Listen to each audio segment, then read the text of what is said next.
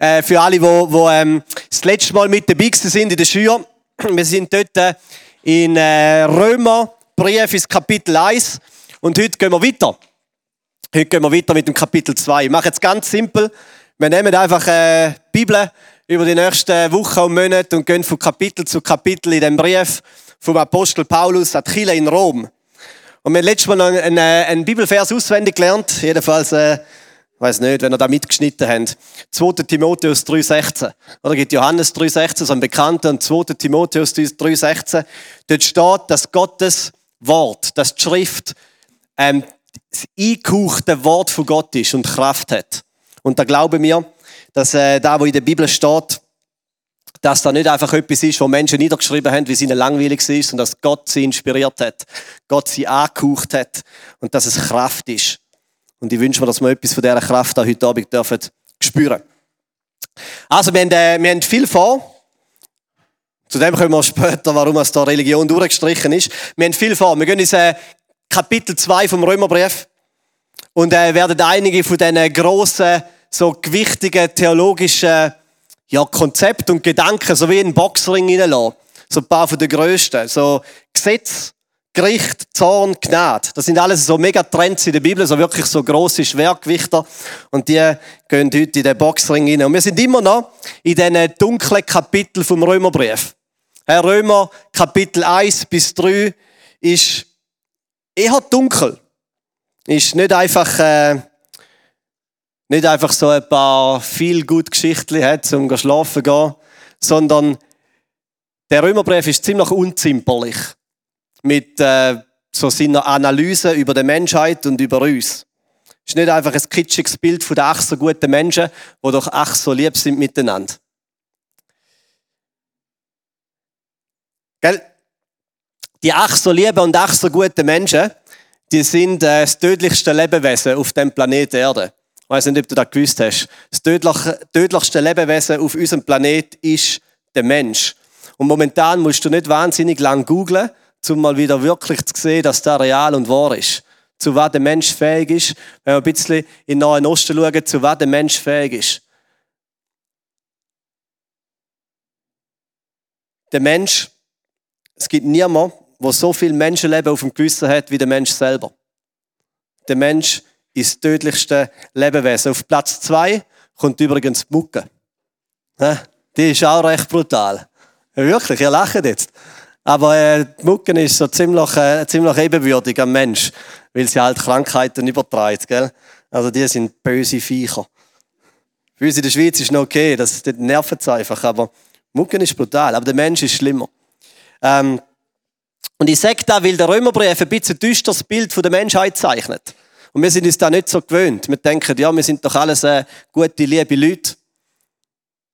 Und die Wahrheit ist, wenn wir in die Welt rausschauen, dass wir doch auch ein bisschen erkennen müssen, nein, wir sind nicht alles gute, liebe Leute. So viel Schmerz und Elend auf der Welt ist verschuldet wegen Mensch.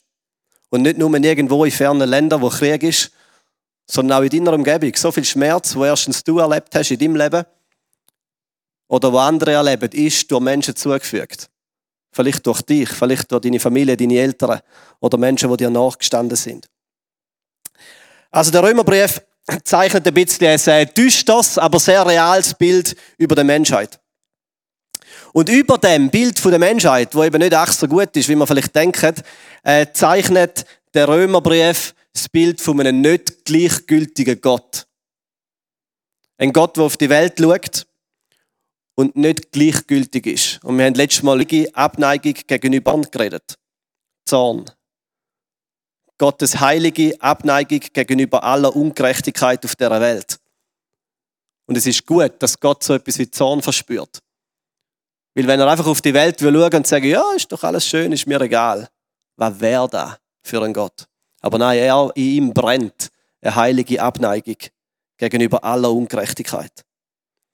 Und der Römerbrief sagt uns, dass Gott nicht nur Vater ist, sondern auch Richter. Und weiter, da haben wir auch letztes Mal noch kurz angeschaut, ein Teil von dieser Ungerechtigkeit auf dieser Welt bist auch du und ich.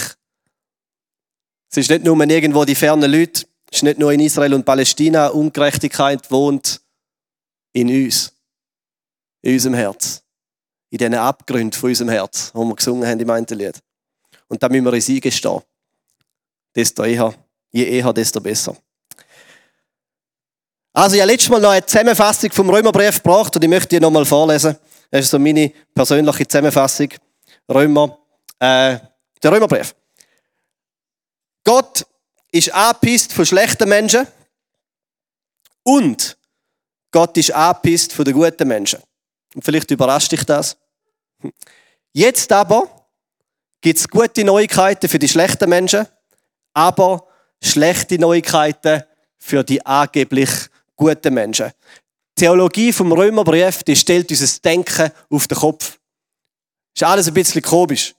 Nicht so, wie wir es gewöhnt sind. Und heute mit dem Römer Kapitel 2 gehen wir zu den angeblich guten Menschen. Also, es gibt zwei Wege, wie man von Gott davonlaufen kann. Habe ich ja letztes Mal noch kurz erwähnt. Zwei Wege. Der erste Weg heißt Rebellion. Das ist so der bekannte Weg, wenn man sagt, das ist so, so, so die scheißegal Einstellung. Gell? Mir scheißegal, ich lebe mein Leben. Oder? Ist mein Leben, habe ich mir immerhin selber gegeben, stimmt eigentlich nicht, aber ist mein Leben. Oder? Und ich lebe, wie ich will. Und das Letzte, was ich brauche, ist noch irgend so ein Gott, wo man jetzt reinredet. Und noch das Gefühl hat, da kann man sagen, was gut und was richtig ist oder wie ich mein Leben leben. Nein, ich lebe mein Leben so, wie ich will. Ja, das ist so die Rebellion-Einstellung. Das ist etwas, was einem von Gott entfernt. Und der andere Weg, wie man von Gott davonlaufen kann, der ist Religion. Religion. Und da überrascht vielleicht. Wenn bei der Rebellion das Ziel ist, möglichst viel von den zehn Geboten zu brechen, dann ist bei der Religion das Ziel, möglichst viel von den zehn Geboten zu halten. Und schau, du kannst der frommste Superchrist sein und es bringt dich keinen Millimeter näher zu Gott. Und Römer Kapitel 2 sagt, dass auch die Frommen ein Problem haben und das Evangelium brauchen. Und so geht die heutige Predigt ein bisschen kritisch an die Frommen. Und gell, ähm, vielleicht bist du ein bisschen äh, irritiert und denkst, ja, wer meint denn da die Frommen? Also es meint äh, dich und mich. Wenn du irgendwie äh, mit Gott unterwegs bist oder äh, dich Christ nennst, dann meint das dich und es meint mich. Römer Kapitel 2 schießt gegen die Frommen. Und ich glaube, es ist gut, dass wir das mal machen. Und das werden wir heute machen. Es ist ein bisschen ein frommen Bashing. Und das ist eigentlich gut. Weil es wirft uns, Römer Kapitel 2 wirft uns in den Topf von allen schuldigen Menschen. Oder anders gesagt, du bist nicht besser. Jemand hat mir mal gesagt, da ist mir einfach so hängen geblieben, hat mir gesagt, Dave, weißt du, was stört mich am meisten an den Christen? Dass sie denken, sie seien besser. Dass sie denken, sie seien besser. Und ja, der Apostel Paulus ist ganz der Meinung. Römer Kapitel 2, Vers 1. Daher gibt es auch für dich, o oh Mensch, wer du auch sein magst. Herr Rahel, Dave, Stefanie, Hans-Peter, Murer, Lehrer, Pastor, egal wer du auch sein magst. Keine Entschuldigung. Du spielst dich zum Richter über andere auf und tust doch genau dasselbe. Indem du andere verurteilst, verurteilst du dich selbst. Weil ich da gelesen habe, denkt, boah, Paulus, äh, jetzt bist du 2000 Jahre alt, aber so modern, wie es noch sein kann. Gell? Du spielst dich zum Richter auf, aber pass auf auf den richtenden Finger. He, pass auf, weil du bist kein Dreck besser. Oder anders gesagt, was der Paulus meint, ist, verurteile nicht jemanden, nur wie er anders sündigt als du. Paulus geht ein bisschen gegen die fromme Krankheit, so wo man ein bisschen in der Welt umeinander judgt und möglichst viel sieht und ein bisschen verurteilt und alle ein bisschen absetzt und niedriger macht. Warum? Damit man selber ein bisschen besser dasteht. Ja, das ist so eine billige Taktik.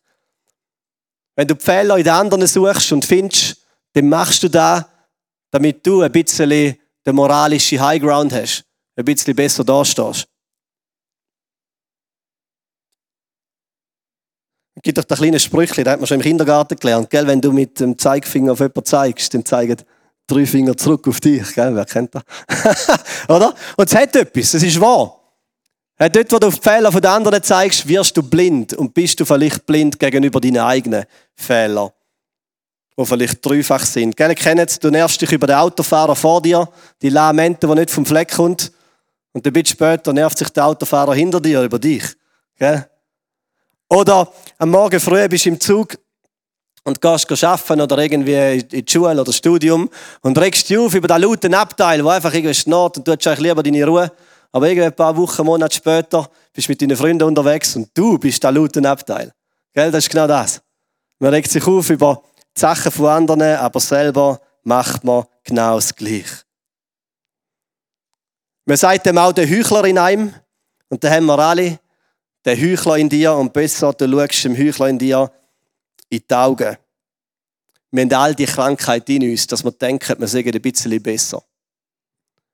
Und ich würde mal behaupten, so, wenn du, dich, wenn du Schweizer bist, wir, wir Schweizer haben da ein enormes Problem. Aber wir merken es nicht. Wir haben wirklich das Gefühl, wir sagen so ein bisschen die weiße Westenschweizer. So einfach mal global gesehen stehen wir einigermaßen richtig da. Wir sind ja die neutralen Schweizer, oder? Wir haben keinen Krieg angezettelt. Wir hatten zwar recht viele Mittel, Mittel zum Sachen zu beenden und so, aber nein, nein, wir sind da neutral und so. Und wir stehen gut da. Im Vergleich mit all diesen komischen Völkern auf dieser Welt. Logisch, ja, der iPad haben irgendwelche Kinder für mich gefertigt, oder? Wo, wo damit ich ihn so günstig habe und das auch. Und meine Kleider auch. Hat auch ein paar Sklaven, die müssen arbeiten zu elenden Konditionen. Aber nein, warte, ich, gell? Wir stehen gut da. Wir sind manchmal so verblendet. So verblendet.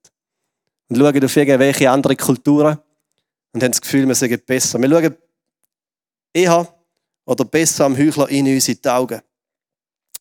Die Krankheit, dass wir denken, wir sind besser und gerechter. Aber übrigens haben die nicht nur die Frommen, auch die, die Linken und die Rechten. Denken alle, alle denken, hey, wenn die ganze Welt nur ein bisschen mehr wäre wie ich, dann wäre die Welt ein besserer Ort. Und das ist ein Blödsinn. das ist ein Blödsinn. Du hast ziemlich genug lang Möglichkeit gehabt, mit deinem Leben, wenn du jetzt, weiß auch nicht, 18 bist, 20, zu beweisen, dass die Welt mit dir ein besserer Ort ist. Und ich weiß nicht, ob sie wirklich ein besserer Ort geworden ist. Der Mensch ist nicht der Retter dieser Welt. Und er wird es nie sein. Der Mensch ist nicht der Retter dieser Welt. Und er wird es nie werden. Und solange er denkt, er Sex, wird es nur Ärger. Aber bleiben wir bei den Frommen. Römer Kapitel 2 sagt, die Frommen brauchen das Evangelium von Jesus. Und äh, der Paulus, wenn er von den Frommen redet, dann meint er die jüdischen, seine jüdischen Mitmenschen. Klar, der Paulus war Jude, hat in einem jüdischen Kontext gelebt und geschrieben, darum meint er die. Aber wenn wir jetzt Römer 2, 17 bis 24 lesen, habe ich einfach ein bisschen verändert. Überall, wo Jude steht, habe ich mal Christ geschrieben. Und ihr werdet es sehen, dort, wo Gesetz steht, habe ich Bibel geschrieben. Weil ich glaube, wir müssen das für uns interpretieren, wie wir in den Topf der Frommen gehören. Also, Römer 2. Nun gut, du kannst von dir sagen, dass du ein Christ bist. Du fühlst dich sicher, haben wir gesungen, gell? sicher und frei, weil du die Bibel hast. Und du bist stolz darauf, den wahren Gott zu kennen. Du kennst seinen Willen und hast ein sicheres Urteil in allen Fragen, bei denen es auf Gut und Böse ankommt weil du dich in der Bibel auskennst. Du bist überzeugt, dass es dein Auftrag ist, ein Führer der Blinden zu sein und ein Licht für die, die in der Finsternis sind, ein Erzieher derer, denen es an Einsicht fehlt und ein Lehrer der Unwissenden. Schließlich besitzt du ja Gottes Wort, den Inbegriff der Erkenntnis und der Wahrheit. Ja, merkt, das ist ein bisschen ein ironischer Unterton in Paulus, gell? wenn man da liest. Merkt, er, es, es kribbelt dem richtig, zum jetzt mit dem Hammer auf den Grind schlagen. Und er macht's. Er sagt ja, wenn du nun andere belehrst, warum dann nicht auch dich selbst? Du predigst, man dürfe nicht stehlen, warum stiehlst du dann? Du sagst, man solle die Ehe nicht brechen, warum brichst du sie? Du verabscheust die Götzen, warum bereicherst du dich dann an ihnen, indem du ihre Tempel plünderst? Du redest voller Stolz vom Gesetz und gleichzeitig brichst du es und raubst Gott damit die Ehre. Der Paulus sagt auf gut Deutsch, du bist ein Heuchler. Ja. Vielleicht ein frommer Heuchler, aber da macht es überhaupt nicht besser. Und vielleicht nimmst du dich raus und sagst, ja nein, der meint nicht mich, gell, ich gehöre da nicht dazu. Der meint vielleicht andere. dann bist du halt ein uneinsichtiger, frommer Heuchler. Die Schlussfolgerung vom Römerbrief jedenfalls ist, dass wir alle vor Gott vor Gericht stehen. Alle in Rebellion und alle in Religion. Und darum steigt in dem Kapitel 2 das große Thema von Gericht mit in den Boxring. Das ist da mein Tattoo am Rücken. Ja, stell dir vor. Ah, so schlecht. Gut. Äh, ein Bart müsste auch noch ein wachsen. Gut, äh, ich weiß nicht, ich weiß nicht, wie man sich das kann tätowieren. Ich muss sagen, ich werde, ich werde deutlich, deutlich lieber von Menschen verurteilt als von Gott. Deutlich lieber werde ich von Menschen verurteilt als von Gott. Außer man hat eben das ihre geleitete Gefühl, gell? dass das eigene Leben und die eigenen Motive so tadellos sind, dass man in voller Überzeugung kann auf seinen Rücken tätowieren, nur Gott darf mich richten oder kann mich richten. Wie auch immer, er tut. Gott als Richter. Über das schreibt der Paulus weiter im Römer 2. Er sagt, es kommt ein Tag vom Gericht. Und das ist etwas, das hören wir nicht so gerne. Es kommt ein Tag, wo Gott wird richten. Und ich bin dankbar, dass das ist so. Ich meine, wenn man jetzt wirklich die Neuigkeiten liest und wir sich vorstellen, da wäre ein Gott ohne Gericht, da wäre Himmel traurig. Ich weiß nicht, was du erlebt hast in deinem Leben, auch Ungerechtigkeit. Auch wirklich schlimme Sachen. Wenn da ein Gott ist, der einfach sagt, ja, ist, ist doch alles okay. Das wäre tragisch. Aber die Bibel stellt uns einen Gott vor, der richtet, wo wird Platz nehmen in einem Gerichtssaal und wo wird richten die Ungerechtigkeit der Menschen. Es ist gut. Gibt es keinen Richter auf dieser Welt? Wenn man sich vorstellt, es gibt keinen Richter, kein Gericht. In der Schweiz nicht, in allen Ländern nicht. Keine, keine Rechtsprechung. Die Welt wäre Ghetto und Chaos. Es wäre gelebte Anarchie über die, ganze Welt und es wäre nicht besser. Im Gegenteil. Also Gott ist nicht gleichgültig und er wird richten. Und darum schreibt Römer Kapitel 2 folgendes. Ab Vers 6. Es steht, Gott wird jedem das geben, was er für sein Tun verdient hat.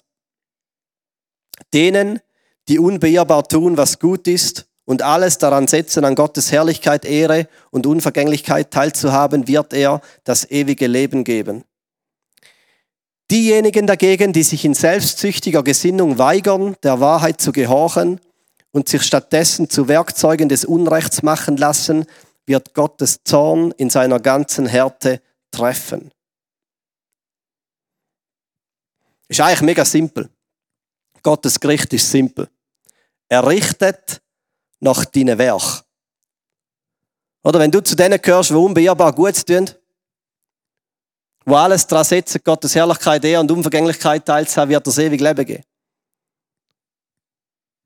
Er richtet dich nach deinen Werk. Wenn du selbstsüchtig bist, der Wahrheit nicht gehorchst, ein, ein Werkzeug für Unrecht bist, wird dich Gottes Zorn in voller Härte treffen.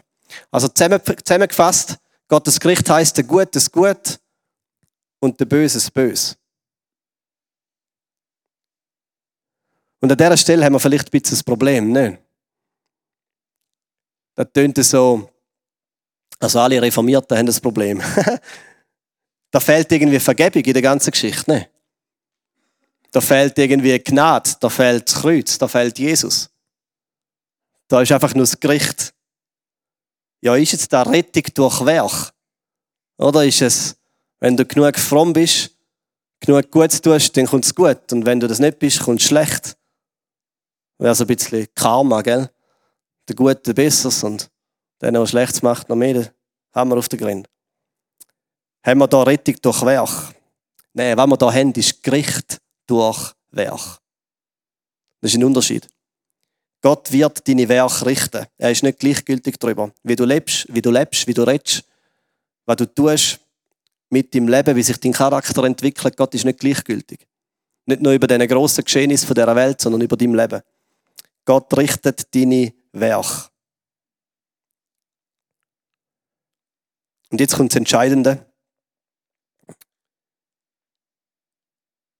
Und die Band oder jemand von der Band darf schon wieder vorkommen.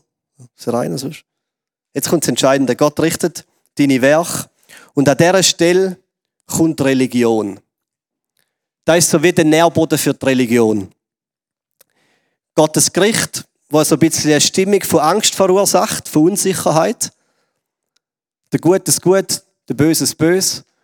Und genau da schläft Religion hin und sagt, es gibt einen Weg. Es gibt einen Weg. Und der Weg ist, streng dich an. Streng dich an. Versuche ein besseres Leben zu leben. So auf dem Nährboden von Unsicherheit und Angst. Ja, gib dir einfach ein bisschen mehr Mühe. Schau, dass du zu den Guten gehörst. Ja, du willst ja wohl nicht da an dem Gerichtstag den Hammerschlag hören, also gib dir Mühe, dass du auf die richtige Seite kommst.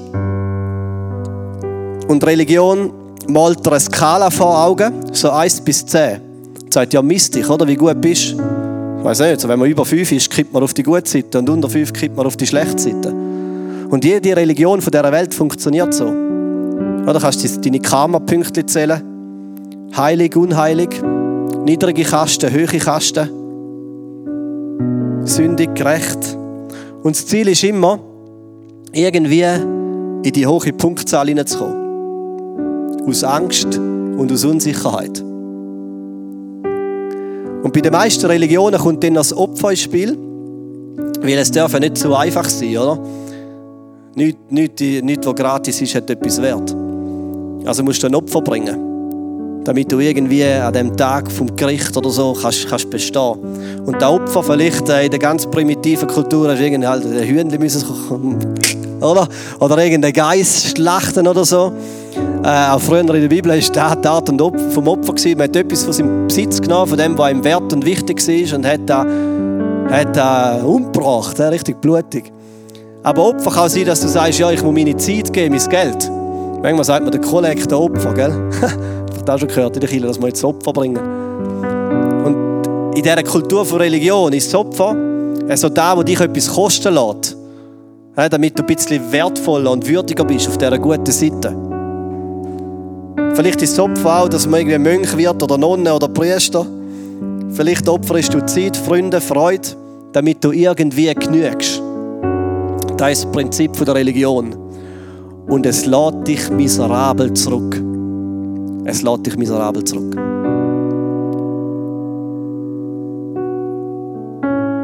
Es führt dich in eine von zwei Sackgassen. Entweder in einen frommen Stolz, und da ist so der fingerzeigende Besserwisser, gell? Was das Gefühl hat, ja doch, äh, ich bin auf der richtigen Seite, weil ich doch irgendwie finde genug viel Richtiges in mir. Und im Vergleich mit allem Schlechten, was ich sehe, ja, ja, bin über fünf, ich kippe da auf, auf die gute Seite. Ein frommer Stolz. Und im, im schlimmsten Fall merkt man es nicht einmal, dass man in diesem frommen Stolz hineinhockt. Oder aber Religion führt dich in Verzweiflung. Das sind die Menschen, die ein bisschen ehrlicher sind mit dem eigenen Versagen ein bisschen ehrlicher ähm, der eigenen Schuld ins Auge schauen und der eigenen Unfähigkeit und sagen dir ehrlich gesagt, bringe es nicht auf die Reihe. Und find keinen Ausweg. Religion zermürbt dich, zerdrückt dich, du scheiterst. Das Leben ist voll mit Unsicherheit und Angst, mit dieser innerlichen Anklage. Religion führt die Zackgasse.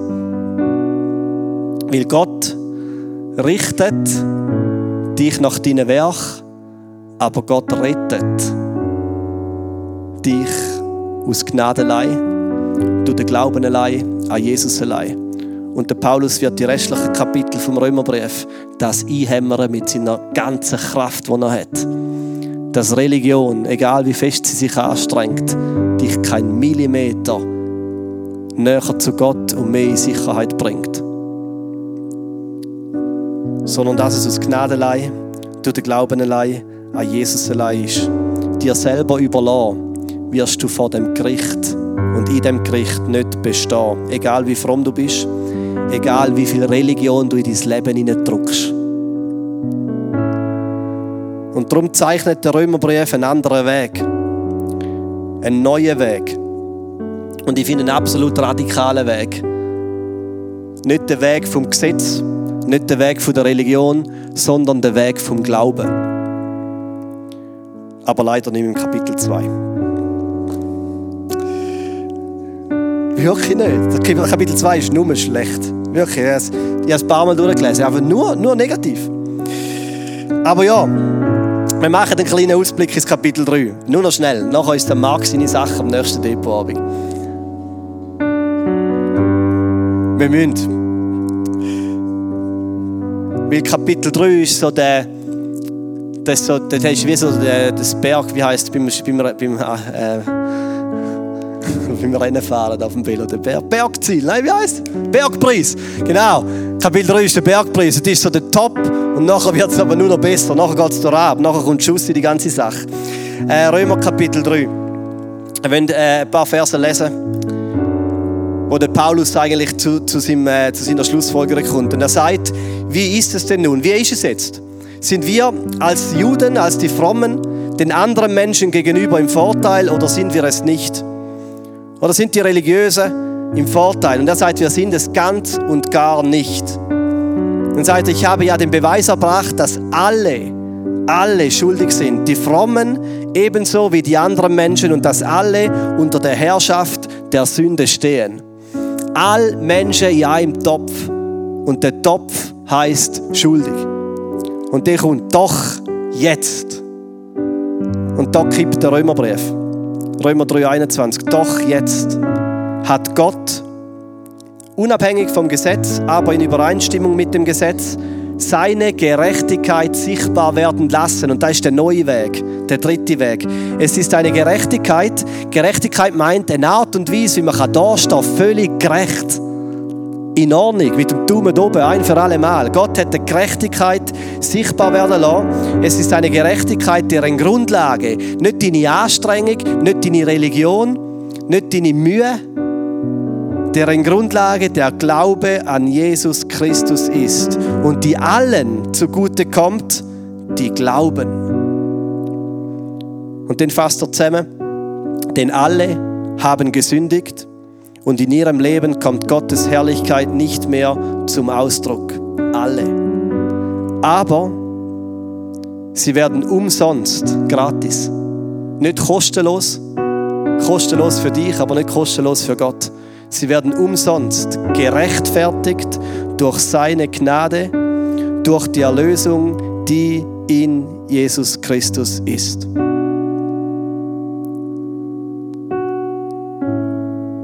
Das ist Theologie von Paulus.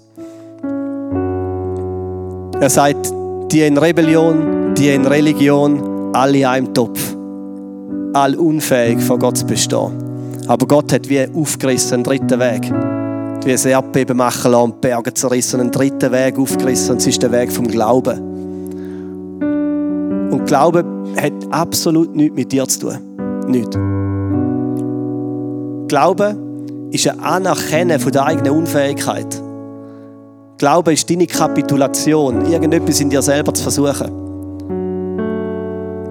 Glauben ist auch Schauen. Glaube ist wirklich eigentlich nur so viel, wie dass du schaust und alles, deine Hilfe, deine Rettung, deine Rechtfertigung woanders findest. Und zwar nicht in dir selber, sondern in Jesus allein. Und so kommt die zugeschriebene Gerechtigkeit zu uns. Ja, das ist wie, wie, wie wenn man heiratet und Konten nicht zusammenlegt. Ja, das ist zugeschriebene Gerechtigkeit. Ich habe ein bisschen Geld und meine Frau ein bisschen mehr. Und blum, war alles bei mir drin. das ist zugeschriebene Gerechtigkeit. Unser Konto im Minus. Der Glaube verbindet uns mit Gott und blum. Geht's auf. Cashflow. Da ist zugeschriebene Gerechtigkeit. In einem Moment. In einem Moment. Du den Glauben allein. Und zu dem ladet dich Gott ein.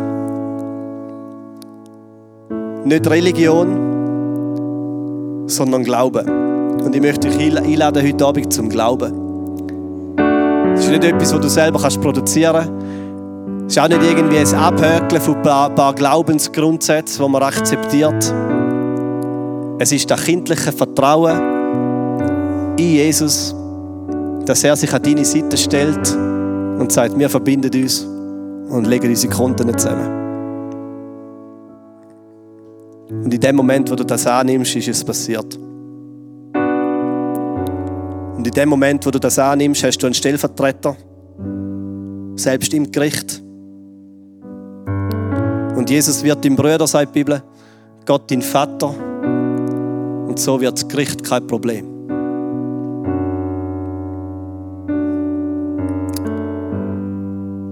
Wir gehen jetzt in ein Lied. Wir singen ähm, Ich glaube, das Glaubensbekenntnis miteinander. Und äh, ich möchte, möchte euch bitten zum Aufstehen, ich möchte euch in ein Gebet leiten. Und nachher singen wir das, das Lied. Und ich möchte dich einladen, zum, während wir wirklich proklamieren und singen, wenn wir glauben, dass du deine Augen einfach wirklich auf Jesus richtest, mal einfach weg von dir. Wenn du heute Abend da bist und das ist alles neu für dich, aber du spürst oft in deinem Leben etwas von dieser Anklage, von diesen Hammerschlägen, von dem verurteilten Gefühl in dir, dann lade ich dich ein, zum bei Jesus, durch den Glauben allein, Freiheit und Sicherheit und Rettung zu finden. Ich möchte beten.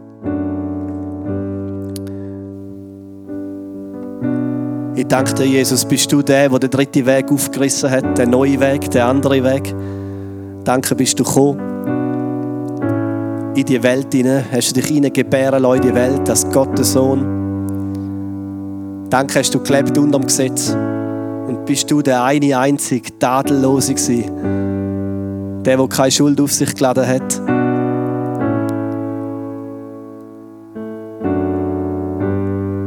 Und danke, stellst du dich an unsere Seite, an die Seite von einer schuldigen Menschheit wo das so oft selber nicht einmal wahrnimmt. Wie viel Elend und Ungerechtigkeit da ist und im eigenen Herz und in der eigenen Gleichgültigkeit. Danke, stellst du dich an unsere Seite und lädst du uns ein, immer wieder neu, um deine Hand zu ergreifen und in den Bund einzutreten mit dir. Und ich bitte, dass heute Abend das passiert, dass, dass der Moment, der Wunder vom Glauben passiert. Nicht Religion, sondern das Wunder vom Glauben, wo die Hand vom Schöpfer ergreift, wo ein Bund passiert, wo zwei Konten zusammengelegt werden.